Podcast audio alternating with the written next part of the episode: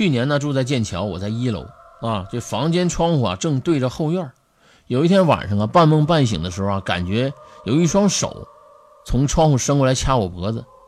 由于呢我背对着窗户，只能感觉到手啊在掐我，看不到后面的情况。第一次我被吓醒了，隔了几天又梦到，我他妈心里啊念阿弥陀佛，然后转念一想，不对呀，应该说哈利路亚啊，就是哈利路亚。应该这个是吧？因为外国的这个教堂里边一般都唱这个嘛，然后唱诗班。他说应该唱这个，不应该念阿弥陀佛，因为我现在远在英国，不是在中国呀。当然这种情况严重了，影响我的睡眠。第三次的时候，我真的生气了，当时啊拽着手把那东西啊从身后给拖到前面了。哎，这个也太狠了，他把那鬼拖过来了。然后我当时拖过来的时候，我看到了一个白衣中年男子。